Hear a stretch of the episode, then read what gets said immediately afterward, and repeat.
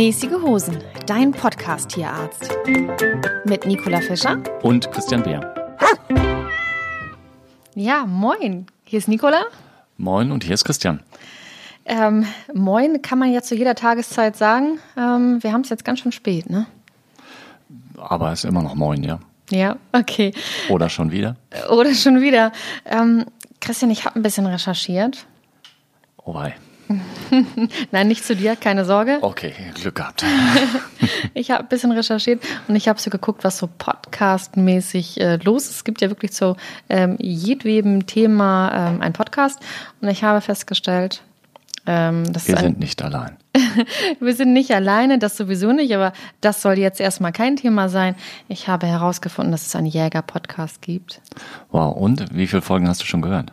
Äh, noch gar keine, aber ich habe festgestellt, wie viele Follower bzw. Abonnenten der hat. 100.000.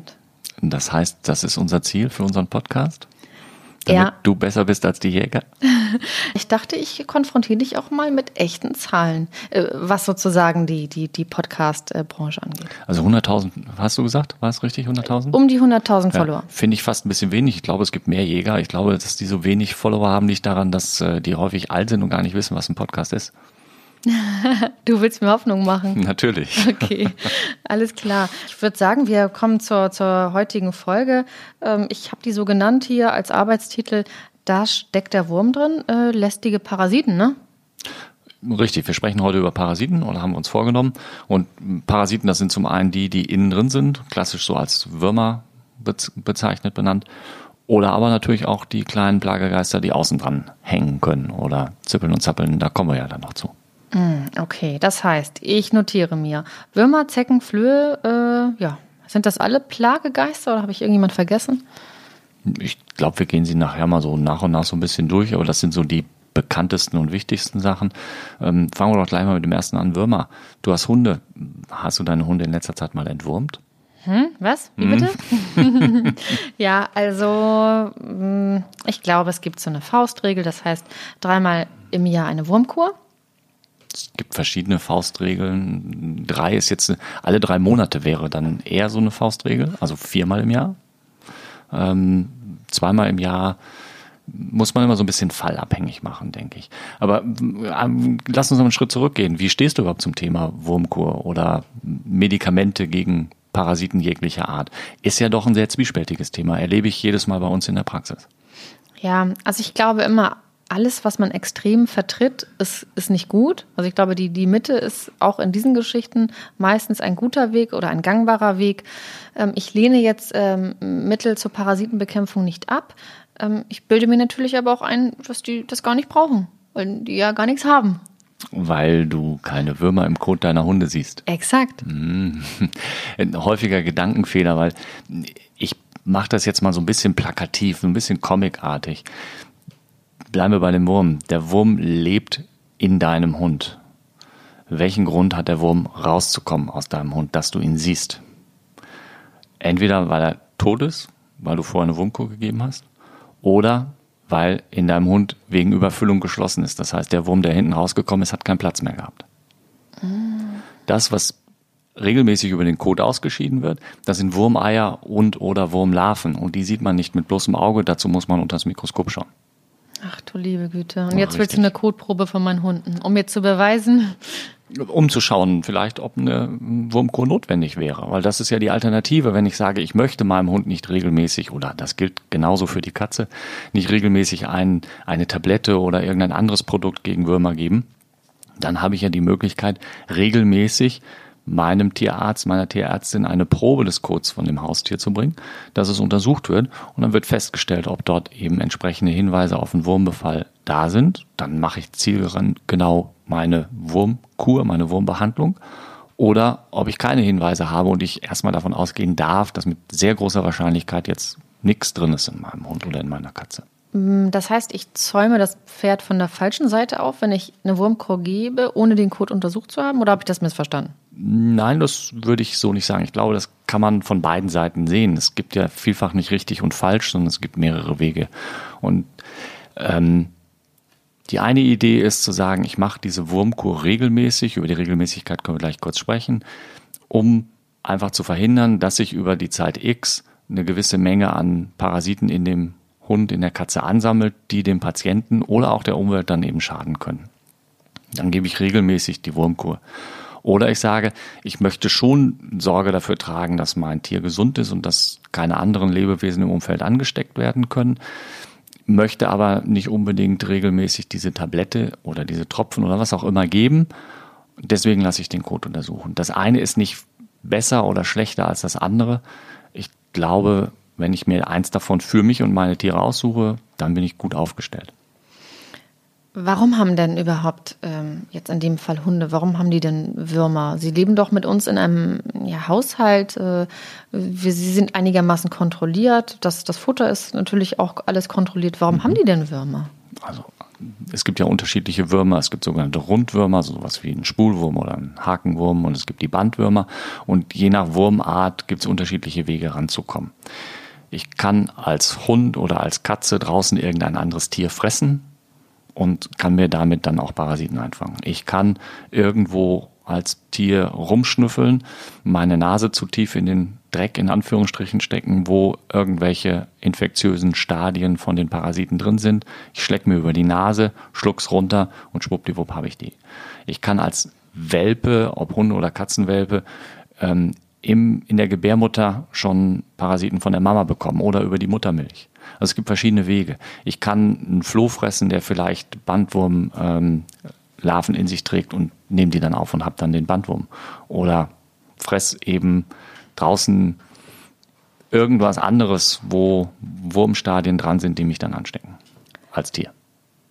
Schaden denn überhaupt diese, diese Plagegeister, diese Parasiten? Schaden die oder sind das einfach äh, ja, Mitbewohner, die mit denen man zusammenleben kann? Nö, die entziehen mir natürlich Nährstoffe, die schwächen mein Immunsystem, die schwächen meinen Körper, die sind wiederum ansteckend für andere. Es gibt sogenannte Fehlwirte, das heißt, dass hm, jemand Wurmstadien aufnimmt, die gar nicht dahin gehören und dann machen die in diesem Patienten was anderes. Das ist so diese Geschichte, die man die man kennt mit dem Fuchsbandwurm und dem Menschen. Wenn der Mensch also einen Fuchsbandwurm aufnimmt, dann hat er halt keinen Bandwurm in sich, wo man denkt, naja gut, dann habe ich einen Bandwurm, sondern dann entstehen zum Beispiel in der Leber oder an anderen Orten entstehen Zysten, die dann schwere Schäden und Gesundheitsschäden hervorrufen können. Und sowas kann auch mal beim Hund passieren.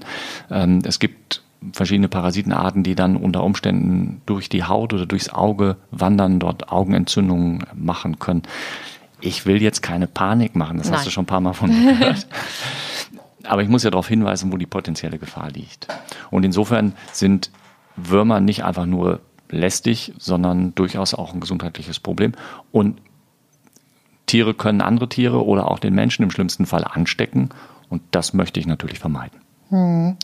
Mit Sicherheit wirst du gleich eine Empfehlung aussprechen, wie man dem präventiv irgendwie entgegenwirken kann. Ich möchte aber gleich mit dem Schreckgespenst äh, eröffnen. Ähm, da hast du bestimmt auch das eine oder andere zu, zu sagen. Was ist mit dem Thema Giardien? Giardien ist jetzt nochmal so ein Sonderthema. Aber sind ja auch Würmer. Nee, es sind einzellig lebende Parasiten im Darm. Hm. Sind keine Würmer, sind viel kleiner als Würmer. Ähm, also eigenes Parasitenthema sozusagen. Ähm, Giardien kommen bevorzugt bei jungen Hunden und Katzen vor, gibt es auch bei erwachsenen Tieren, da machen sie aber dann oft keine Symptome. Giardien sind sehr hartnäckig in ihrer Behandlung. Hm, das größte Problem ist die sogenannte Reinfektion. Das heißt, dass sich die Tiere immer wieder selber an sich selbst anstecken. Wenn sie sich putzen und dabei wieder Giardien aufnehmen, wenn sie an dem Hundehaufen schnüffeln, den sie selber irgendwo hinterlassen haben, wo dann die infektiösen Stadien, also die ansteckenden Stadien der Giardien drin sind. Das bedeutet, wenn ich einen Hund oder eine Katze habe mit Giardienbefall, dann tut's die Therapie, die mir meine Tierärztin oder mein Tierarzt empfiehlt, alleine häufig nicht, sondern ich muss noch ein gewisses Maß an hygienischen Regeln oder Maßnahmen ergreifen. Heißt im Klartext, den Kot des Hundes einsammeln, jedes Mal in einer Plastiktüte und entsorgen. Den Po des Hundes am besten nach jedem Kotabsatz mit einem Feuchttuch sauber wischen. Ja, das ist ja kein Problem. richtig. Ähm, einfach kann es sein, wenn ich bei langhaarigen Hunden die Haare hinten im Analbereich etwas kürze oder bei Katzen. Bei Katzen halt das Klo nach jedem Klogang nach Möglichkeit sauber machen, den Kot dort entfernen. Und ähm, wenn Hunde in den Garten gemacht haben, diese Stadien, diese ähm, Zysten, die da sich in den, in den Boden reinsetzen können, mehrere Monate im Garten überleben. Das heißt, wenn mein Hund seinen Durchfall mit den Giardien im Garten absetzt und ich lasse ihn da immer wieder rein, dann kann er sich immer wieder neu daran anstecken. Und das zieht das häufig so in die Länge. Nicht, weil die falsche Therapie gewählt worden ist, sondern weil der Hund sich immer und immer wieder neu ansteckt. Ach du liebe Güte. Also stimmt das, was in den Foren steht. Ich weiß nicht, was in den Foren steht, weil ich sie nicht lese. Aber wenn das in die Richtung geht, dann würde ich sagen, ja, das stimmt. Ja, also da werden Giardien halt wirklich so, äh, ja, Schreckgespenst, sagte ich ja. Das ist, ähm, man teilweise wird geschrieben, man wird die nie wieder los und die kommen immer wieder. Und ähm, dann also es ist eine langwierige Geschichte. Und ähm, wir haben immer wieder Hunde- und Katzenbesitzer, die kurz vorm Verzweifeln sind, aber irgendwann kriegen wir dann die Kurve her. Ähm, wie ist die medikamentöse Behandeln? Wahrscheinlich mit äh, Antibiotika, oder? es gibt einen Antibiotikum-ähnlichen Stoff, den man einsetzen kann und ein Antiparasitenmittel, ganz spezielles, was man einsetzen kann. Da gibt es dann verschiedene Behandlungsschemata, das heißt Intervalle, wie viel muss ich wie oft und wie lang geben und wann und wie muss ich das wiederholen. Da hat jeder Tierarzt so sein Schema. Gibt es verschiedene Varianten. Möchte ich jetzt auch nicht vorschreiben, dass man die so oder so oder so machen muss, ähm, weil da mehrere Wege zum Ziel führen. Okay. Aber wichtig, nicht nur einfach Medikament reingeben, sondern diese Hygienemaßnahmen berücksichtigen. Dann wird man diese lästigen Giardien auch schneller los, als wenn man immer nur wieder Tabletten oder Pasten oder ähnliches gibt. Hm, also wie du gesagt hast, Näpfe auswaschen, ähm, Kot einsammeln, Decken waschen. Decken waschen. Und, ja, alles, was eben Kot kontaminiert sein kann, sollte man so gut es geht eben beseitigen. Gut, okay dann haben wir auch sozusagen diese Schreckgespenst ein bisschen relativieren können. Richtig. Und der klassische Wurm oder die klassischen Würmer, du hattest mich ja vorhin mal gefragt, was für ein Intervall, dreimal im Jahr hattest du gesagt. Wir machen das so ein bisschen abhängig unserer Empfehlung. Entscheiden darf das jeder Tierbesitzer natürlich selbst. Unsere Empfehlung ist, dass wir junge Tiere aufgrund der höheren Neigung dazu, Würmer zu bekommen, äh, im vier Wochen oder Monatsrhythmus entwurmen bis etwa zum Alter von einem halben Jahr. Dann schwenken wir so über auf das Quartalsschema, also dreimal, äh, alle drei Monate, sprich viermal im Jahr. Und beim erwachsenen Hund machen wir es so ein bisschen vom Umfeld abhängig. Das heißt, die Hunde deiner Lieblingsmitmenschen, der Jäger, sollten durchaus engmaschiger weiterentwurmt werden. Hallo, keine Tipps bitte für Jäger. Aber doch für die Hunde. Die können ja nichts dafür. Hm. ähm, Nein, also äh, jagdlich geführte Tiere sollten engmaschiger entwurmt werden. Tiere, die mit Rohfleisch gefüttert werden, weil da kann es durchaus mal eine Übertragung geben. Katzen, die Mäuse fangen, sollten regelmäßig entwurmt werden. Und unsere Empfehlung geht auch dahin, Haustiere, die zusammen mit Menschen leben, die immunmäßig noch nicht so gut oder nicht mehr so gut aufgestellt sind. Das heißt, kleine Kinder im Haus, ähm, immungeschwächte Menschen, Chemotherapie-Patienten, äh, Organtransplantationspatienten, HIV-Patienten. Das sind Patienten, wo ich dafür Sorge tragen will, dass die auch garantiert nichts von ihrem Haustier abbekommen. Und da würde ich sehr engmaschig mit der Entwurmung fortfahren. Hm. Ist ein ganz gutes Stichwort. Äh, Mensch-Hund, Zoonose. Greife ich vielleicht mal auf. Hundeküsse, ja oder nein? Wenn ich meinen Hund regelmäßig entwurme. ähm, das gehört zur sozialen Interaktion. Wenn ich jetzt sehr streng das Ganze betrachte, dann gibt es natürlich eine Menge Dinge, die da dumm laufen können mit einem Hundekuss. Aber mh, hm, nein, also ich liebe es nicht unbedingt, wenn mein Hund mir durchs Gesicht schlägt, aber ich finde das jetzt auch nicht eklig und ich renne nicht gleich irgendwo hin, um mich zu desinfizieren. Und ähm, wenn der Rest der Familie von unserem Hund abgeschlabbert wird und die das genießen, dann sollen die das genießen. Das ist doch okay. Sehr beruhigend. Äh, kleiner Sidekick an dieser Stelle. Ich äh, habe mal einen Fernsehbericht gestaltet über das Thema Hundeküsse. Es gab wohl eine Studie aus ähm, England, war das, glaube ich, äh, dass ähm, Haustier, äh, Hundebesitzer ähm, ihren Hund öfter küssen als ihren Partner. Und wir haben dann dazu natürlich eine repräsentative Straßenumfrage geführt von eben halt äh, Hunden, Hundebesitzern und rauskam tatsächlich, dass der Hund durchaus mehr Küsse bekommt als der eigene Partner. Okay, dann wird mein Hund die Ausnahme sein.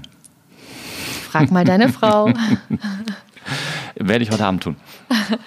Okay, also Hundeküsse, das äh, ist auf jeden Fall etwas, ähm, da lässt du auch als Tierarzt mit dir sprechen. Ähm, das ist kein Drama, wenn das passiert. Gewisse hygienische Grundregeln. Ich würde das natürlich bei kleinen Kindern versuchen zu verhindern. Da ist die Gefahr ja besonders groß aufgrund der, des Verhältnisses zwischen Hund und Kind. Dann haben die irgendwas Leckeres im Gesicht noch kleben von der letzten Mahlzeit, da schlägt der Hund drüber. Wenn ich weiß, dass mein Hund gesund ist und wenn ich ihn regelmäßig entwurme, dann ist das, denke ich, ein kalkulierbares Risiko. Aber wenn man sehr, sehr streng ist, muss man natürlich sagen, uiuiui, was da kann, da kann ganz schön was passieren. Aber ich möchte da keine Panik schüren und ich persönlich habe das auch nicht so streng mit unserem Hund und unserer Tochter gehalten, dass ich sagen würde, oh, oh, bloß nicht. Gut. Also wir haben, hast du das Gefühl, wir haben genug über Würmer schon gesprochen oder? Ich denke, dass das Thema in dem Sinne beantwortet ist. Vielleicht eine kleine Anmerkung von meiner Seite aus dem, naja, so Erfahrung aus dem Praxisalltag. Wir werden immer wieder als Tierärzte mit dem Vorurteil konfrontiert, dass wir die Wurmkur ja nur empfehlen, weil wir Geld damit verdienen wollen und den Leuten die Tabletten verkaufen wollen. Wenn es danach ginge, dann würde ich mir wünschen, dass alle Besitzer den Code ihres Tieres untersuchen lassen. Da verdiene ich als Tierarzt viel mehr dran als an der Tablette. Ah. Jetzt kommt sogar, jetzt kommt das erste Insiderwissen zutage. Äh, damit will ich jetzt gar nicht sagen, dass die Leute alle den Code untersuchen. Ich wollte nur sagen, dass dieses Argument einfach nicht, nicht stimmig ist. An so einer Tablette verdiene ich weniger als an der Untersuchung des Codes. Hm, trotzdem empfehle ich persönlich, weil ich habe ich glaube ich schon mal einfließen lassen, ich bin ein sehr bequemer Mensch und mein Hund bekommt regelmäßig die Tablette und dann bin ich das Thema los gedanklich und muss das nicht untersuchen. Und ähm, insofern habe ich vollstes Verständnis für jeden Tierbesitzer, der sagt, ich gebe die Tablette oder ich gebe die Tropfen oder was auch immer das Produkt dann ist und bin damit auf der sicheren Seite und lasse es nicht untersuchen. Ich habe aber auch Verständnis für die Leute, die kommen und sagen, ich lasse es untersuchen, ich möchte meinem Tier nicht so viele Medikamente, nicht so viel Chemie geben. Alles vollkommen in Ordnung. Was ich eben nicht mag, ist diese, dieses Vorurteil, dass der Tierarzt Medikamente verkauft, um Geld zu verdienen. Ja, dieser, dieser Vergleich hinkt, das hast du ja gerade äh, relativ plakativ aufgeführt. An einer Kotuntersuchung würdest du im Zweifel viel mehr verdienen als eben halt an dieser Tablette. Genau. Äh, schlüssig. Was ist mit ähm, Lammfell? Also ich habe irgendwie gelesen, wenn man Lammfell zu füttern gibt, dann würde das ja auch alle Parasiten praktisch aus dem Magen-Darm-Trakt äh, binden. Es gibt ja die verschiedensten Sachen und ich muss dir ganz ehrlich sagen, ich kann sie dir gar nicht alle aufzählen. Ich höre immer wieder ganz tolle Dinge, die man füttern darf, kann, soll. Hasenohren und sonstiges und dass die Parasiten daran gebunden werden. Ich bin durch und durch Schulmediziner. Ich kann mir das alles weder erklären noch vorstellen. Und ähm, ich würde mich dann fragen, wenn die Natur das alles von alleine regelt, warum wir dann auf freilaufende Katzen, die ja Mäuse fangen und ähnliches, ähm, warum die dann trotzdem Parasiten haben und warum ich die regelmäßig entwurme. Und gerade bei der freilaufenden Katze, die ja nicht selten mal in irgendwelche ähm, Spielplatz-Sandkisten hm, ihr großes Geschäft verrichtet und damit potenziell ja dann Ansteckungsgefahr für spielende Kinder bietet, finde ich es sehr, sehr wichtig, die regelmäßig zu entwurmen. Hm. Ja. Ähm, verstehe ich. Mit den, mit, ein, mit diesen Erklärungen von, von dir kann ich das durchaus verstehen, ähm, ruhig regelmäßiger in die Entwurmung zu denken. Genau, weil es letzten Endes ja nicht nur dem Schutz des eigenen Tieres, sondern auch dem Schutz anderer Tiere und dem Schutz der Menschen dient. Denn diese, du nanntest es gerade schon das Wort Zoonose, also die, das, die Ansteckung zwischen Mensch und Tier in die eine wie in die andere Richtung, das ist ja auch ein Thema, was uns Tierärzte berührt und mit dem wir im Studium und im Alltag konfrontiert sind. Und das ist eine wichtige Aufgabe und Wurmprophylaxe oder Wurmkur ist da ein ganz, ganz wesentlicher Bestandteil. Hm. Wir waren jetzt bei den Parasiten innen.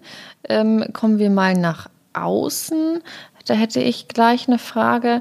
Was ist denn mit der Reude? Das ist ja auch eine parasitäre. Erkrankung.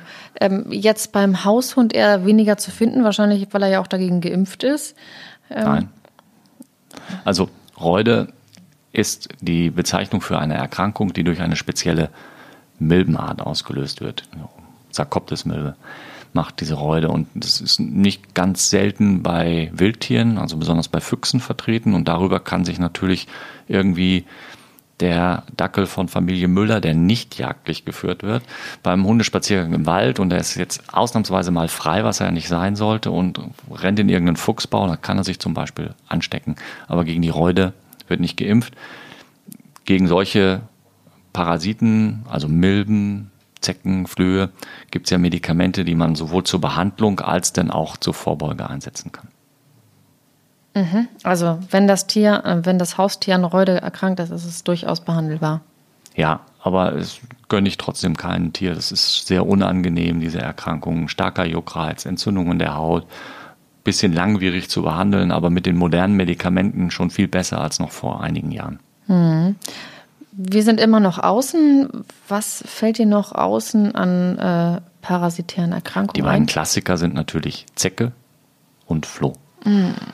Ja, Flöhe ganzjährig, man denkt immer so im Sommer, aber wir erleben die äh, durchaus die Hochzeit auch im Winter, weil die Flöhe dann gerne in den Wohnungen überwintern, die Heizungen werden angedreht, es ist schön kuschelig, die können sich ordentlich vermehren.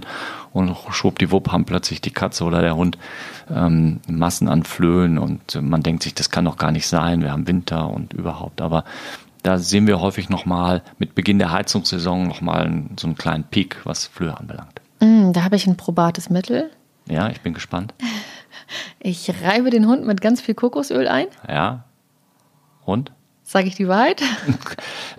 Also, als Vorbeuge mag das vielleicht dienen. Auch Nein. da mm, glaube ich nicht dran, aber der eine oder andere schwört drauf.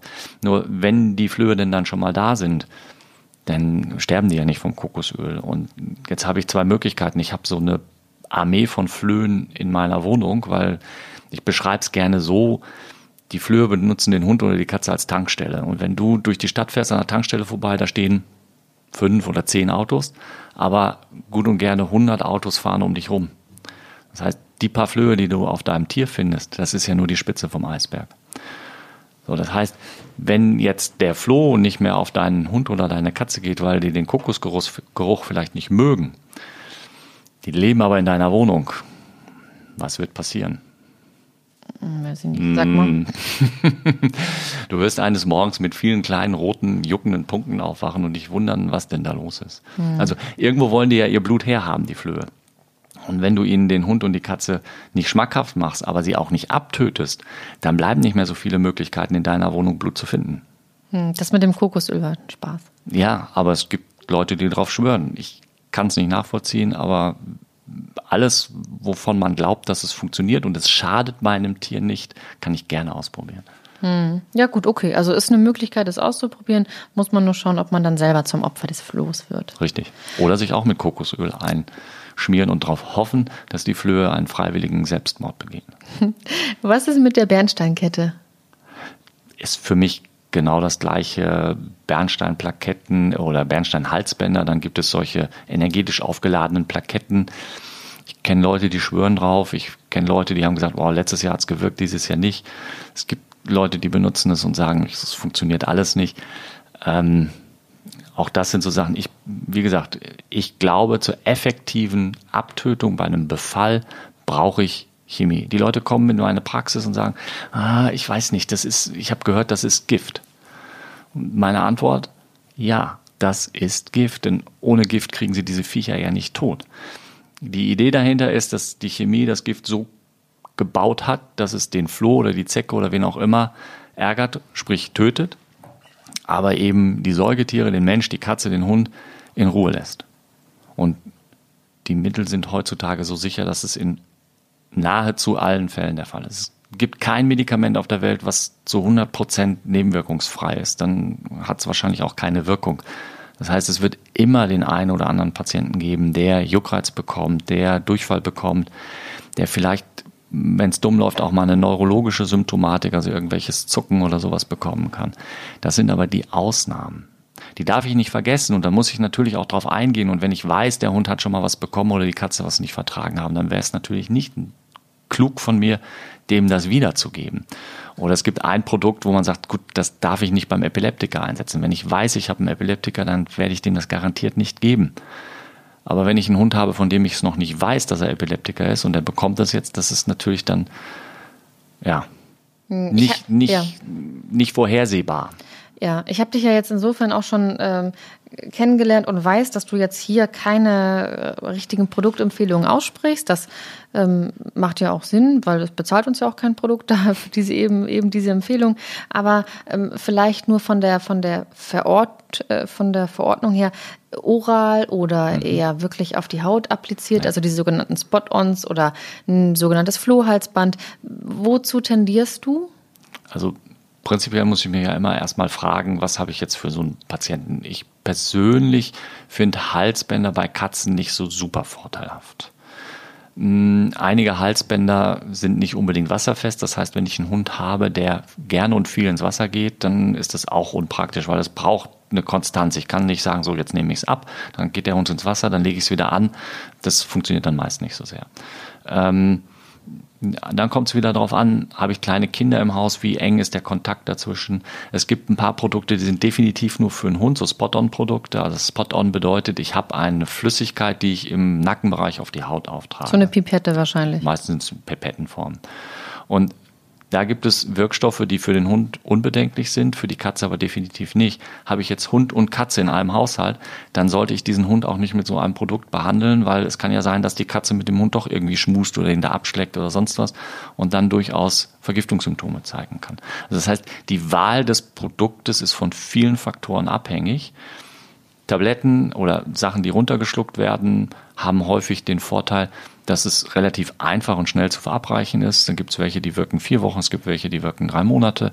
Muss man einfach mal schauen. Ähm, Pipetten zum Auftragen ist meist was, was man alle vier Wochen einsetzen muss. Manche Produkte sind da etwas wasserfester, andere weniger. Und Halsbänder haben vom Nutzzeitraum häufig den besten Effekt. Die wirken meist so eine ganze Saison, fünf, sechs, sieben Monate unter Umständen eben das Problem der Wasserfestigkeit. Manche Leute mögen es nicht, wenn der Hund permanent ein Halsband um hat. Bei der Katze habe ich ja schon gesagt, finde ich jetzt nicht so doll, wenn die da draußen womöglich irgendwo hängen bleibt mit dem Halsband und sich dann stranguliert oder einfach nicht wieder wegkommt oder solche Sachen. Das muss man im Einzelfall immer entscheiden. Ich habe jetzt nicht die Priorität, wo ich sage, ich empfehle all meinen Kunden dieses oder jenes Produkt beziehungsweise diese Art von Produkt. Mein Hund bekommt eine Tablette da gilt wieder dieses Bequemlichkeitsmotto. Ja? Da weiß ich, die gebe ich dann rein, dann weiß ich, wie lange sie wirkt. Ich muss mich um nichts kümmern. Der kann 20 Mal am Tag ins Wasser gehen, wenn er will, und das will er auch. Und äh, alles ist gut. Hm, gut, also das muss man dann für sich selber so ein bisschen austarieren. Richtig. Was passt zu dem Aktivitäts- oder auch generell Bewegungslevel? Wo hält sich mein Tier auf und habe ich einen Hund oder eben eine Katze? Genau. Für zwei Sachen möchte ich vielleicht noch sagen, die mir auch regelmäßig begegnen als Frage. Hm, Flohbefall in der Wohnung, hatte ich ja gerade schon mal gesagt. Was kann ich tun? Klar, ich muss das Tier behandeln. Dann sollte ich die Wohnung hm, ein paar Tage lang wirklich gründlich saugen. Und gründlich heißt auch so Sachen, die ich eher weniger mache, so hinterm Kühlschrank, unterm Sofa, Sofaritzen. Und dann ist ganz wichtig, dass ich den Inhalt des Staubsaugers, also entweder den Beutel oder bei so einem beutellosen Modell, ähm, dass ich das entleere, in eine Plastiktüte zuknote und auch gleich in den Müll entsorge. Weil die Flöhe überleben und die Flohlarven und Floheier, die überleben dieses Aufsaugen und ich gebe denen eine Freifahrt in der Wohnung von Raum A nach Raum B. Hm. Und mit Sicherheit auch die Körbe oder die Körbchen decken, waschen, einsprühen. So gut man waschen kann. Ich persönlich bin jetzt nicht so ein großer Fan von solchen Umgebungssprays oder solchen Foggern, also solche Chemiesachen, die ich mir in die Wohnung stelle oder sprühe, weil in den meisten Fällen bekomme ich das über eine gute Behandlung des Tieres so hin, dass die Flöhe nach und nach absterben so ein Flohzyklus kann im ungefähr auch mal drei Monate dauern. Das heißt, ich kann jetzt nicht sagen, also ich habe heute jetzt was aufgetragen, das wirkt vier Wochen und dann bin ich das Thema los, sondern da muss ich schon durchaus drei Monate, manchmal auch länger am Ball bleiben. Mm, ich denke mal, Dinge, die sozusagen gegen Flöhe sind, sind auch gegen Zecken? Nicht alle. Es gibt Produkte, die eine Kombinationswirkung haben und es gibt Produkte, die nur gegen Flöhe wirken. Also da gibt es eine Riesenvielfalt. Es gibt Sachen, die haben dann auch noch Wirkungen gegen Würmer dabei und so weiter und so fort. Da muss man halt nach dem Altersstadium gucken. Also wenn ich jetzt kleine Tiere, junge Tiere habe, dann bin ich geneigt, Kombinationsprodukte zu nehmen, wo ich sage, da schlage ich gleich mehrere Fliegen mit einer Klappe. Also ich habe was gegen die Entwurmung, ich habe was gegen Ohrmilben vielleicht, falls die Ohrmilben haben, auch Parasiten, die außen sitzen, aber eben im Ohr. Ähm, ich habe was gegen Flöhe, dann bin ich da ziemlich breit aufgestellt mit einer einzigen Anwendung. Finde mhm. ich ganz cool, gerade bei den kleinen wir hatten über die Würmer gesprochen, was sozusagen die hervorrufen können. Wir waren bei mhm. Zoonosen, wir waren ähm, generell äh, bei äh, Krankheitsübertragung. Ähm, wie ist das bei Flöhen und Zecken? Was, was können die dem Tier anhaben? Außer dass sie Blut saugen? Ja, Flöhe saugen Blut. Flöhe können unter Umständen Bandwürmer übertragen, haben wir gerade schon gesprochen. Flöhe können Menschen ärgern. Das sind so die Hauptgeschichten. Das war es in heutiger Zeit. Also früher wurde die Pest durch den Rattenfloh übertragen, aber ich glaube, da müssen wir uns heutzutage keine Gedanken mehr drum machen. Bei Zecken ist das ein bisschen was anders. Da haben wir in der Reisefolge schon mal drüber gesprochen, dass einige von diesen Mittelmeer- oder Reiseerkrankungen durch Zecken übertragen werden können. Natürlich gibt es auch im deutschen Raum das eine oder andere, was auf den Hund übertragen werden kann. Ähm, Borreliose ist da so ein Thema. Ähm, für den Menschen auch wichtig, das Thema Borreliose, aber auch sehr viel wichtiger noch diese FSME, also Frühsommer-Meningoenzephalitis, die Hirnhautentzündung, die im frühen Sommer meistens auftritt, durch die Zecken übertragen. Kommt sehr vereinzelt wohl auch mal beim Hund vor. Ich hatte noch keinen Fall. Hm, kann man aber beim Hund auch nicht gegen impfen. Also insofern sind Zecken durchaus nicht nur Plagegeister, sondern auch Krankheitsüberträger. Was hältst du denn von der Borreliose? Borreliose-Impfung. Vielen Dank. es ist spät. Hm, wir, wir machen sie bei uns nicht standardmäßig. Wir unterteilen ja so ein bisschen in die sogenannten Core-Impfungen. Das sind die, die dringend empfohlen werden für nahezu alle Patienten und die Non-Core-Impfungen, wo man abwägen muss im Einzelfall. Und die Borreliose-Impfung zählt für uns zu einer Non-Core-Impfung und die meisten Zeckenbefall-Problematiken beim Hund führen aber nicht zu der Erkrankung Borreliose. Also die Borrelien, die Erreger sind gar nicht mal so selten im Hund, aber nach meinem Wissensstand ist es so, dass die in den seltensten Fällen wirklich ernsthafte Erkrankungen hervorrufen. Und wenn ich jetzt sowieso vor anderen Sachen auch schützen will und eine vernünftige Zeckenprophylaxe mache durch ein Produkt, dann sorge ich ja schon dafür, dass die Borrelien gar nicht erst in meinen Hund kommen. Und warum soll ich dann noch eine zusätzliche Impfung machen? So viel wie nötig, so wenig wie möglich. Mhm. Und da fällt nach unserer Philosophie, in unserer Praxis die Borreliose-Impfung unten raus. Nun bist du ja kein Humanmediziner. Ähm, was ist, wenn ich bei mir selber eine Zecke entdecke? Was ist, ja, muss ich dann mich fürchten? Was, was kann ich tun, außer sie natürlich zu entfernen? Also je früher ich eine Zecke entferne, das gilt für einen Menschen wie für einen Hund auch, umso geringer ist die Gefahr, dass sie eine Krankheit übertragen. Weil viele von den Erkrankungen erst nach 24 oder 48 Stunden von der Zecke, also von den Erregern von der Zecke ins Blut des Wirtes, also des Menschen oder des Tieres abgegeben werden. Das heißt, sobald ich die Zecke sehe und raushole, habe ich ja schon mal ein großes, äh, große Reduktion des Risikos, dass mir irgendwas passiert. Ansonsten gilt das für einen Menschen wie für Hund und Katze auch. Wenn ich sehe, dass sich da was entzündet, wenn sich ein großer roter, kräftig roter Ring drum bildet, dann sollte ich schon den Arzt aufsuchen, egal ob jetzt ich als Mensch zum Humanmediziner gehe oder mit meiner Katze, meinem Hund zum Tierarzt gehe, um das vorzustellen, damit dann entschieden wird, gibt es eine Salbe, gibt es Tabletten, wie gehen wir weiter vor. Was mache ich mit der entfernten Zecke? Über den Gartenzaun schnipsen? Eine Möglichkeit, aber dann kriegt sie die Chance, sich weiter zu vermehren und noch mehr Zecken in die Welt zu setzen. Hm, optimalerweise verbrennen, also Feuerzeug und einmal draufhalten. Man kann sie irgendwie in hochprozentigen Alkohol werfen. Abfluss runterspülen geht auch, wobei die können sehr lange auch ohne Luft, also unter Wasser überleben. Das heißt, die werden wahrscheinlich an der nächsten ähm, Haltestelle wieder aussteigen, hätte ich jetzt fast gesagt. ähm, das sind so die Sachen. Man kann die theoretisch auch einsammeln und zu Untersuchungszwecken einschicken, um zu schauen, sind da irgendwelche Erreger drin. Ähm, entweder für wissenschaftliche Zwecke oder wenn ich die Zecke bei meinem Tier oder bei mir entfernt habe, um zu gucken, hat denn diese Zecke vielleicht Borrelien gehabt und könnte ich mich damit angesteckt haben. Aber das ist jetzt wahrscheinlich nichts äh, Gewöhnliches, nein, dass man die Zecke Nein, das wird, wird, extrem selten gemacht, aber es wäre eine Möglichkeit. Beim, beim Thema Zecken ist immer noch eine ganz häufige Frage, die kommt ziehen oder drehen und ah, rechtsrum oder linksrum. Nicht, du nimmst, du nimmst die Zuschauer, die Zuhörerfrage ah, vorweg. Okay. Wir haben nämlich eine schnelle Zuhörerfrage reinbekommen. Und zwar hat uns der Felix aus Hamburg jetzt schnell noch eine Frage reingeschickt. Der möchte nämlich wissen, deswegen hattest du fast vorweggegriffen, ähm, diese lästigen Biester, die Zecken, wie bekommt er die entfernt? Er sagt, ziehen, oder drehen. Er hat gelesen, ähm, dass man sie nicht drehen soll, aber er hat mit dem Prinzip des Drehens wohl den meisten Erfolg gehabt. Was ist nun richtig?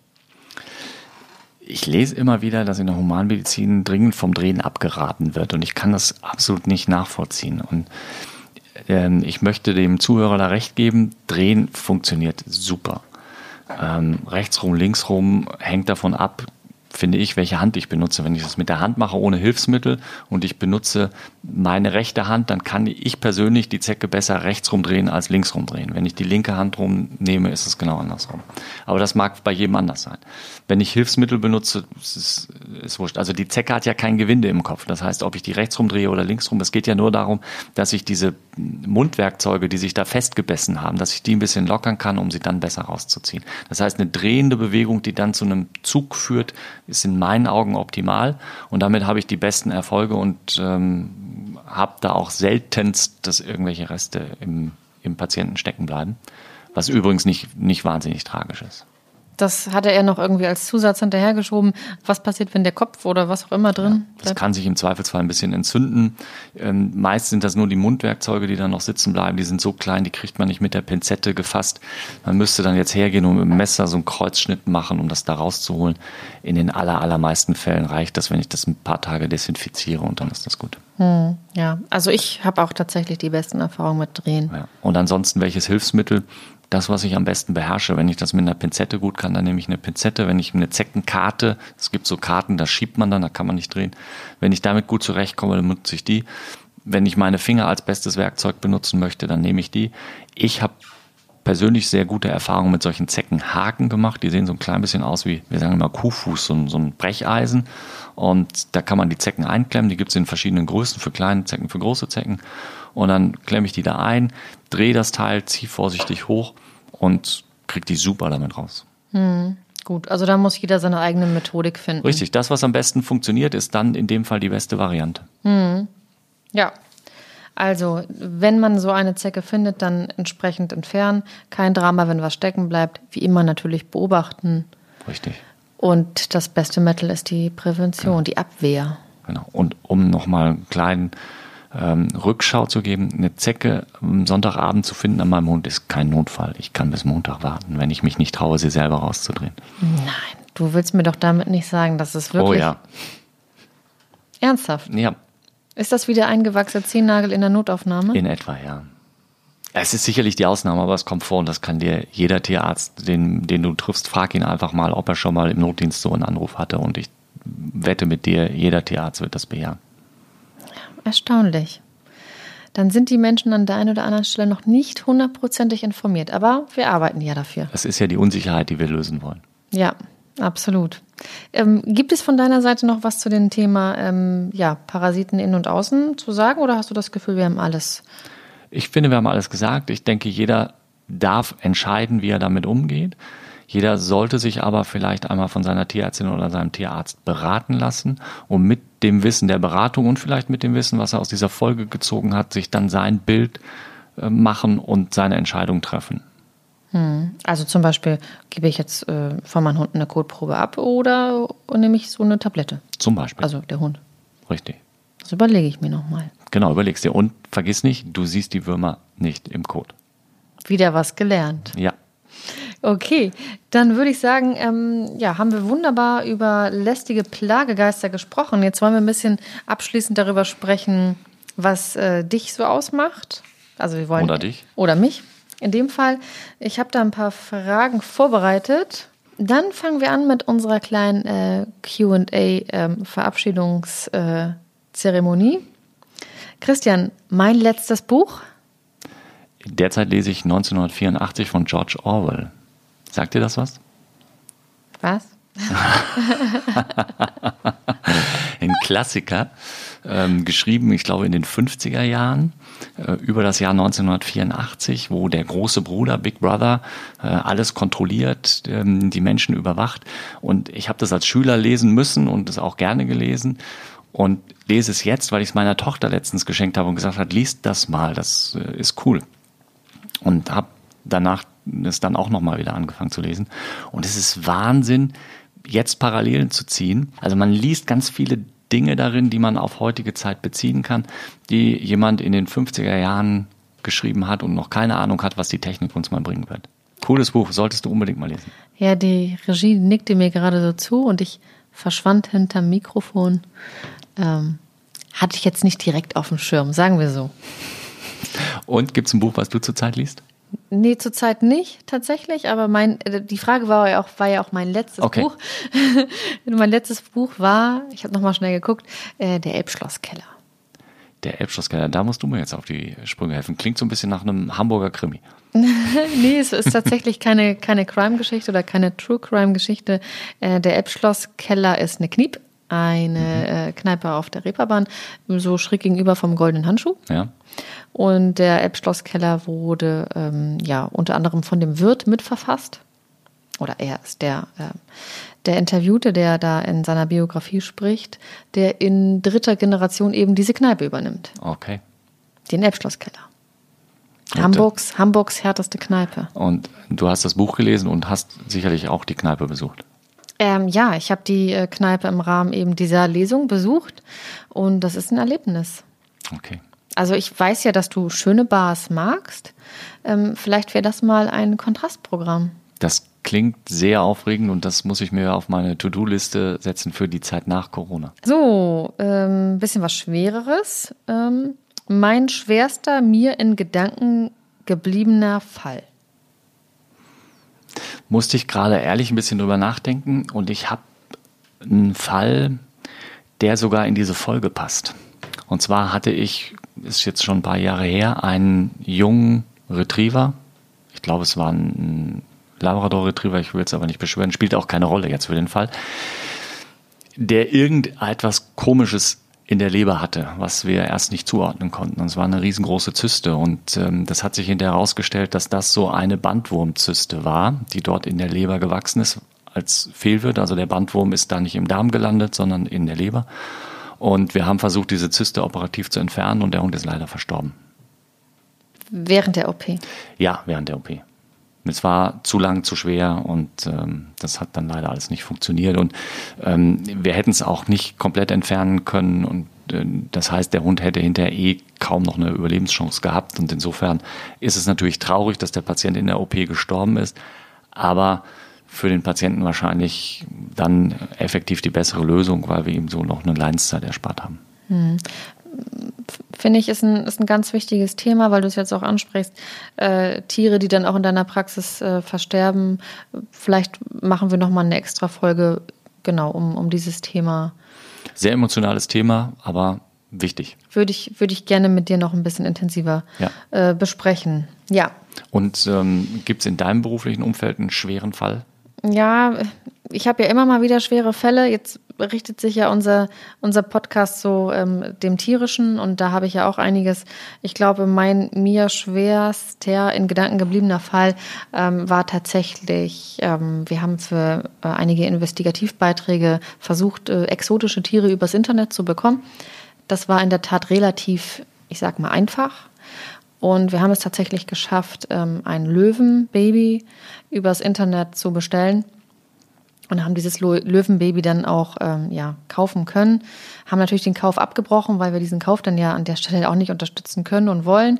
Aber ähm, da fährt man dann schon weg und, und ähm, ja, bleibt irgendwie dann traurig zurück, weil man kann die Situation nicht verändern, man kann den Markt nicht oder die Nachfrage offensichtlich ja auch nicht ähm, beeinflussen, auch nicht durch die Aufklärung in dem Moment. In Deutschland ein Löwenbaby kaufen oder von Deutschland aus gesteuert? Ähm, über ein deutsches Internetportal ähm, habe ich den Kontakt eingefädelt und dann sind wir in die Slowakei gefahren. Wow. Und dann hatte ich dieses kleine Löwenbaby da auf dem Arm und ähm, ja, wir waren im Begriff zu bezahlen und konnten dann sozusagen unter einem Vorwort sagen, oh, wir holen das in ein paar Stunden ab, äh, weil wir können diesen Kauf nicht unterstützen oder ja. wir sollten solche Käufe nicht unterstützen. Natürlich. Und wohin mit diesem Löwenbaby? Das klingt auf jeden Fall nach einem Fall, der einem in Erinnerung bleibt, ja. Absolut. Ja. ja. Ähm, so, jetzt werden wir wieder etwas heiter. Es ist ja irgendwie schon so ein bisschen herbstlich. Da musste ich irgendwie an Weihnachten denken. Äh, Christian, das wünsche ich mir zu Weihnachten. Boah. Ja, scheiße, ne? Warst du nicht vorbereitet? Definitiv nicht. Ähm, das ist ja schon zwei Tage vor Weihnachten schwierig und jetzt ähm, vier Monate davor. Es ist extrem schwer. Je älter man wird, umso weniger wünscht man sich. Vielleicht ein gutes Buch, vielleicht den Elbschlosskeller.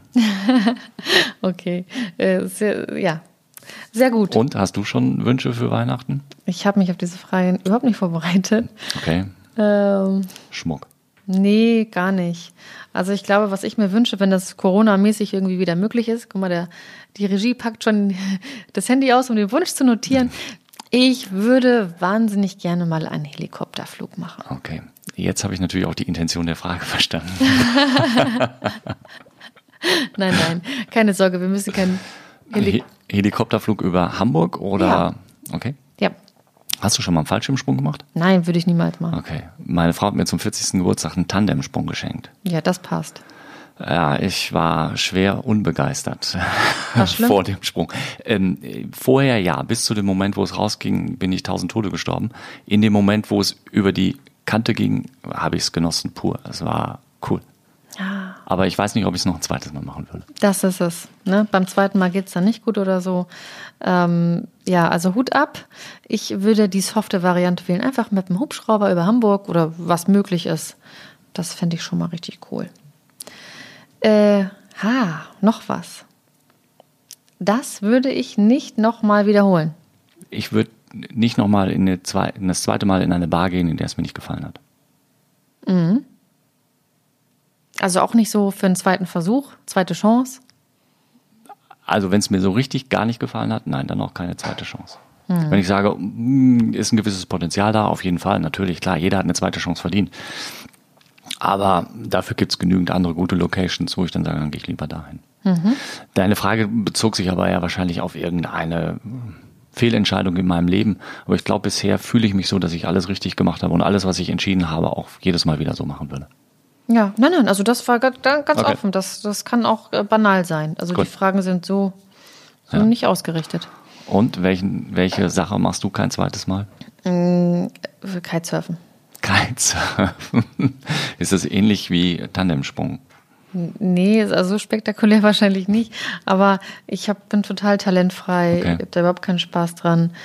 Ähm, nein. Also das, äh, da, auch mit dem Wind und Luf und Lee und das ist, weiß ich nicht. Ist auch ein großes Risiko, wenn man dann so irgendwie in so, ein, in so eine Böe gerät und so. Das überlasse ich wirklich ähm, den Leuten, die sich auf den Brettern wohlfühlen. Und hast du mal Wellenreiten probiert? Surfen ohne Segel. Nein, also wie gesagt, das überlasse ich Leuten, die sich so auf diesen Brettern wohlfühlen. Das ist überhaupt nicht meins. Mm, Bogenschießen kann ich. Okay. Das kann ich auf der Wii. Sehr gut. Ähm, nächste Frage. Damit kann man mich bestechen. Kinderschokolade. Ja. Ja, kurz und knapp. Also, Ja. oder was für eine Frage, was für eine Antwort hättest du dir gewünscht? Nee, also einfach das, was dir dann in dem Moment einfällt. Und dann kann ich dir an der Stelle nur sagen, Dito. Also Schokolade ist schon etwas, womit man mich glücklich und äh, mit Sicherheit auch bestechen kann. Okay. Gut, also dann hast du mir die Antwort vor der Frage ja schon gestellt. Steht noch was auf deinem QA-Zettel? Ja, das gucke ich gerne im Fernsehen. Und ich rede von Fernsehen, jetzt nicht Netflix, Amazon oder was auch immer. Das gucke ich gerne im Fernsehen. Das würde mich sehr interessieren. Wenn ich mich festlegen müsste, was ich am regelmäßigsten denn da mal schaue, ist ein Tatort, ganz klassisch. Wobei ich auch nicht jede, jede Staffel oder jede, wie nennt man es, jede Combo von Kommissaren unbedingt gut finde. Da gibt es so die ein oder anderen, die ich besser finde. Ich glaube, Klassiker ist Münster, den, den mögen, glaube ich, alle. Ähm, aber das ist was, was ich doch gerne mal schaue, ja. Ja. Und gibt es eine Lieblingsfernsehsendung bei dir? Eine Talkshow wahrscheinlich. Also ich schaue tatsächlich auch gerne den Tatort. Ähm, ich finde die NDR-Talkshow auch äh, manchmal ganz gut, drei nach neun. Und natürlich interessieren mich äh, Reportageformate wie ähm, Spiegel TV, Extra. Sehr, sehr später Sendeplatz. Ähm, Montag zwischen 22 und 23.45 Ist nicht Mainstream. Ja, Ja. es ist ein Tick zu spät, aber schaue ich, schaue ich gerne. Und wie gesagt, Sonntagabend 20.15 Uhr den Tatort, äh, wenn ich dann um diese Zeit vorm Fernseher bin. Okay. Dann haben wir deine Fragen durch. Ja. Okay, dann würde ich sagen, tolle Folge. Mir hat's gefallen. Hat's dir auch Spaß gemacht? Ja, äh, total. Also ich muss sagen, ich gehe hier nie raus, ohne etwas gelernt zu haben. Super. Ich freue mich schon auf die nächste Folge. Ähm, worum geht es in der nächsten Folge? Das ist eine gute Frage. Schlag mir doch mal was vor. Okay, ähm, lieber Christian, ich würde sagen, in der nächsten Folge widmen wir uns den älteren, etwas älteren Patienten. Ich nenne sie mal unsere tierischen Senioren. Das ist super. Das gefällt mir das Thema. Da werden wir sicherlich viel auch zu sagen können. Und ähm, ich könnte mir vorstellen, dass es auch viele Fragen dazu gibt. Also wer Fragen hat, immer mal raus, immer mal her. Alter Hund, alte Katze, unsere tierischen Senioren. Wir freuen uns auf eure Fragen. Tschüss. Tschüss.